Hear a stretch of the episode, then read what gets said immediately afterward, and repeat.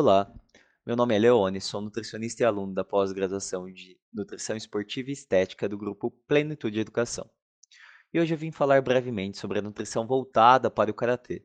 Na realidade, como a nutrição pode se tornar uma ferramenta essencial e um fator decisivo para o atleta desta modalidade. O karatê é um esporte de caráter intermitente, o que quer dizer que ele mescla diferentes níveis de intensidade durante o treino e exige muito da capacidade do seu praticante. Normalmente, eles em períodos pré-competitivos possuem treinos prolongados e com pequenos períodos de intervalo para descanso, o que torna difícil a recuperação desses atletas. As distribuições das categorias de competição desta modalidade são definidas pelo controle de peso, onde o atleta tem um peso a qual ele deve bater e, quando não consegue, é desclassificado imediatamente.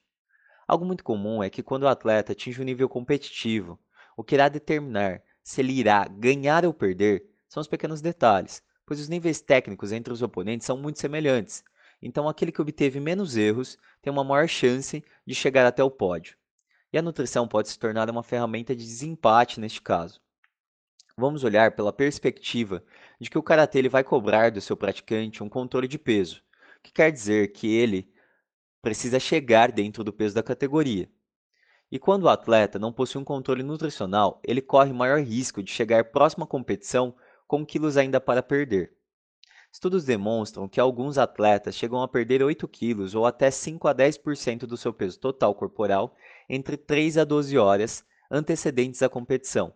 E será que essa perda tão abrupta de peso é saudável? E não pode comprometer o rendimento deste atleta? Bom, respondendo essa pergunta, não só pode, como na maioria dos casos, ela irá fazer isso pois as estratégias utilizadas são extremamente radicais e muitas vezes colocam a vida de quem as pratica em risco. Entre essas técnicas está o uso de diuréticos, laxantes, a indução do vômito, ficar em jejum, realizar restrições calóricas e nutricionais, a desidratação, o aumento da temperatura corporal, entre outros métodos antifisiológicos, e isso vai acarretar prejuízos diretos na performance, como entrar em um estado de fadiga precoce, a perda de potência, força e resistência, além de um mal-estar durante a competição. Porém, mais, mais preocupante do que os prejuízos à performance são os prejuízos para a saúde, que vão desde a diminuição da taxa metabólica basal até poder levar o atleta a um quadro de hipoglicemia, sendo que esse quadro pode evoluir futuramente para o óbito. Então, o papel da nutrição vai além do que colocar o atleta em cima de um tatame de qualquer jeito, é colocá-lo no campeonato com seu melhor condicionamento físico, preservando ao máximo a sua performance e saúde. Neste caso citado acima, se este atleta tivesse um acompanhamento nutricional, raramente ele iria chegar ao campeonato com esses prejuízos nas performances, pois hoje em dia a nutrição possui estratégias eficientes segura e seguras para este processo. Sendo que uma das estratégias mais seguras que possuímos é a redução gradual do peso, que irá começar semanas antes da competição. Estudos demonstram que uma dieta com uma restrição moderada de calorias, sendo hiperproteica, irá reduzir cerca de 700 gramas de peso por semana, sendo que a maior parte desta perda é de tecido adiposo, fazendo com que o atleta preserve sua massa muscular e principalmente seus estoques de glicogênio, evitando um possível quadro de hipoglicemia pré-competição. Outro fator que a nutrição fará a diferença é em relação à recuperação do atleta pois ela é um dos fatores mais importantes dentro da sua vida. E quando ela está prejudicada, a chance de lesão irá aumentar demais, podendo impedir de chegar a ir para, para as competições. Sabemos que a nutrição no corpo humano exerce diferentes funções através da ingestão de macro e micronutrientes, onde essas funções vão desde a manutenção do sistema imune endócrino até a formação de novas células, reparação tecidual e cuida também dos nossos estoques de energia. Cada nutriente para o atleta deve ser pensado respeitando a sua individualidade, e cada um vai ter uma importância no desenvolvimento do karateca. O karatê é um exercício, ele exige dos seus praticantes movimentações de rápida velocidade com grau de alto impacto, sendo considerado assim como um exercício de explosão, que necessita de uma fonte energética de rápido acesso. Sabemos que os três macronutrientes podem se converter em energia, porém o de mais rápida captação é o carboidrato, que é convertido em glicogênio, sendo que as suas reservas são encontradas como hepáticas e musculares. Então, atletas de karatê se beneficiam principalmente no dia da competição da ingestão desse substrato, e a sua recomendação é que ele constitua cerca de 50% da dieta deste atleta. No dia da competição, ele deve priorizar a ingestão de carboidratos de alto índice glicêmico, com a finalidade de manter os estoques de glicogênio sempre cheios. Outro macro, macronutriente muito importante é a proteína, que terá um papel importante no tecido muscular, pois a atividade física irá fazer lesões teciduais, e o atleta ele precisa se recuperar dessas lesões. Este é o papel da proteína e de seus aminoácidos. Recomenda-se que se utilize de 1,4 a 1,8 gramas por quilograma corpóreo de proteína para o atleta. E no dia da competição, a sua ingestão deve ser moderada e baixa, dando prioridade ao carboidrato e sempre ingerindo alimentos já conhecidos pelo atleta para evitar desconfortos gástricos durante a luta. Por último, vamos falar do lipídio, que é considerado o maior substrato energético do corpo humano. Porém, a sua, a sua captação é mais lenta do que o carboidrato, sendo que ele não é interessante por este fato como fonte energética para os karatecas, indicado no dia da competição sua ingestão ser baixa. Mas não seja ignorante. Os lipídios fazem mais do que as reservas de energias do corpo. Eles também têm uma participação na formação de hormônios, como a testosterona. E sabemos que quando a sua ingestão é inadequada, os níveis de testosterona podem cair, assim sucessivamente, fazendo com que o atleta tenha uma queda de rendimento. O indicado então é que na dieta ele represente 30% do valor calórico total.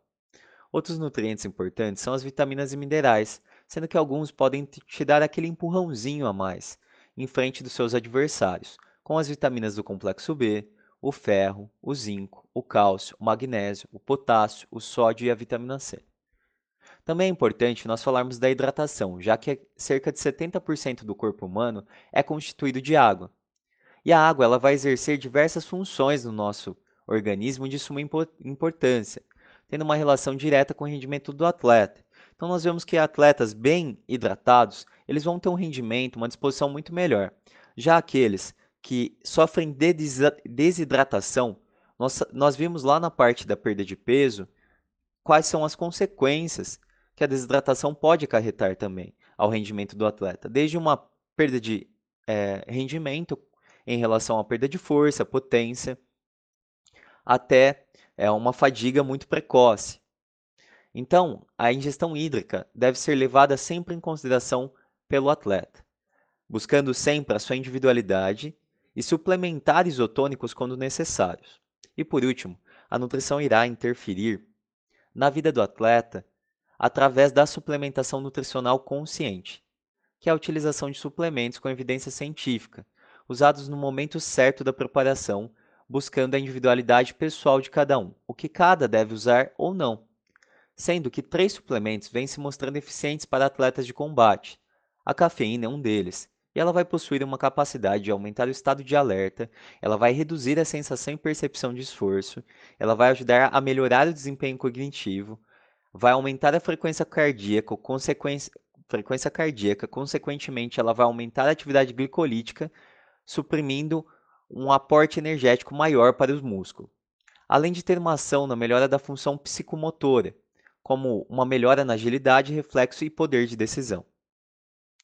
O pico dela no sangue acontece entre 45 a 60 minutos após a sua administração, e doses de 3 a 6 mg por quilograma de peso já se mostram eficientes para apresentar os benefícios já citados.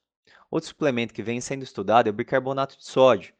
Ele é um tampão extracelular que tem a função de manter os níveis de pH sanguíneos é, corretos. Estudos comprovam que a sua utilização antes da atividade de alta intensidade contribui para o metabolismo glicolítico, melhorando o desempenho esportivo.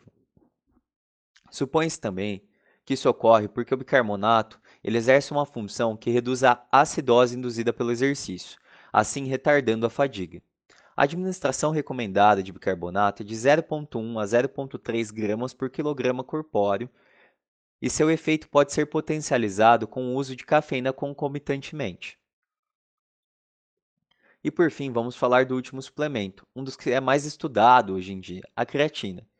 Ela possui, como efeito ergogênico, um possível aumento de massa muscular e de força, consequentemente melhorando a potência do atleta. No corpo humano, ela é armazenada principalmente na musculatura esquelética, sendo recrutada sempre que necessário. E ela pode ser utilizada de duas formas.